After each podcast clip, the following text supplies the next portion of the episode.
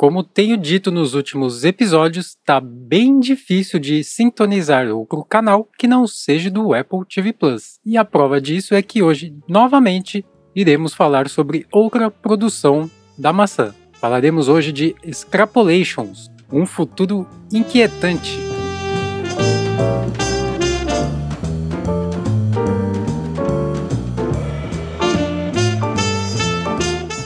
Esse é o TV Sem Spoiler e eu sou o Dante Gessulli dando pitacos sobre filmes e séries dos grandes serviços de streaming, para te clarear as ideias e te manter no escuro sobre as histórias. E o som misterioso de hoje é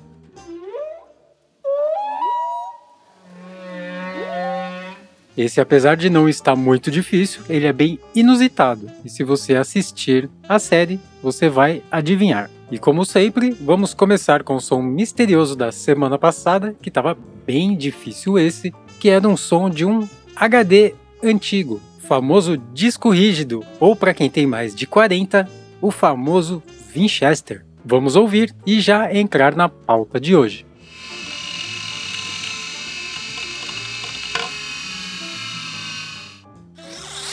Bora lá então falar desse belíssimo drama sci-fi que é criado por Scott Z. Burns, que já fez aí coisas bem legais, como Contágio e o Relatório, e que também dirige aí a maioria dos episódios da série, que é estrelada por Sienna Miller, famosona aí por fazer G.I. Joe e Z, A Cidade Perdida, por David Diggs, que foi protagonista aí de Snowpiercer, uma série bem bacanuda lá do Netflix. Temos também Kit Harington, famosaço aí por Game of Thrones, e muitos outros grandes nomes do cinema de Hollywood compõem o elenco dessa série, que tá bem legal mesmo, capricharam aí no casting, tá bem pesado.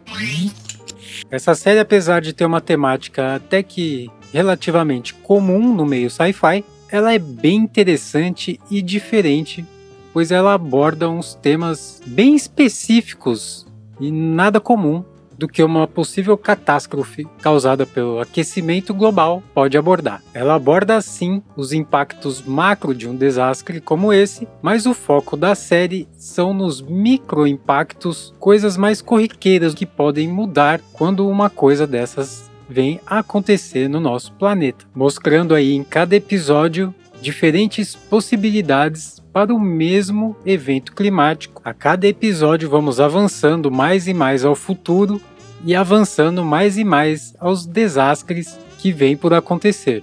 Essa série ela tem uma pegada bem Black Mirror, é um Black Mirror do aquecimento global, digamos assim. E a partir do sexto episódio vai ficando um negócio bem Black Mirror mesmo. E apesar dos episódios contarem casos bem diferentes um do outro, eles sempre têm um link entre eles, o que é uma coisa bem legal que eles fizeram. E como disse, o roteiro vai avançando para o futuro e por isso às vezes perdemos alguns personagens que ficaram obviamente no passado. E vale ressaltar aqui que os episódios têm um ritmo lento, não é uma série que passa correndo super dinâmica. Ela é uma série focada na sutileza da vida, então esse ritmo lento é ótimo para você aproveitar e apreciar essas pequenas sutilezas, assim como o belíssimo visual que essa série traz que a gente vai abordar adiante. E infelizmente, pela ganância humana, parece estar nos caminhando para um futuro bem parecido com o dessa série. A parte visual da série ela tá bem bonita mesmo, tem cores e tonalidades remetendo ali um futuro bem seco, bem empoeirado, bem nebuloso e as cores e a iluminação tá cumprindo um papel fundamental para retratar esse futuro apocalíptico ou pré-apocalíptico ou apocalíptico em andamento. E como as décadas vão se passando durante os episódios, a coisa vai ficando cada vez mais feia. Claro que não no sentido da produção, mas no sentido do apocalipse. Então a parte visual vai evoluindo junto com o desastre que tem acontecido nessa linha do tempo da série. A direção de arte aqui está excelente, muito atenta aos detalhes, por menor que sejam eles, principalmente na parte mais tecnológica do rolê, que está muito bacana mesmo. Eu fiquei impressionado com o visual dos computadores, dos laptops, dos smartphones. Tá muito legal. Os computadores eles são de vidro transparente. A parte da tela ali ela é toda transparente. A parte do teclado também é de vidro, mas é um preto black piano, muito bacana com os controles ali, teclado. Gostei bastante, queria de verdade ter um laptop daquele e os smartphones são finíssimos, assim como os tablets também são pedaço de vidro e tá muito legal mesmo, incluindo a interface do usuário. Tá bem bacana mesmo. Aqui quem gosta de tecnologia vai se debulhar com esse caminho que a produção escolheu para os dispositivos tecnológicos. Mas não posso deixar de falar da maquiagem e do figurino que estão muito legal também é de tirar o chapéu o trabalho que eles fizeram com as roupas, principalmente quando vai escalando lá para 2060, 2070, tá muito legal, bem diferentão, bem futurista mesmo, principalmente lá no último episódio que já estamos em 2070. As roupas são muito legais, muito legais mesmo.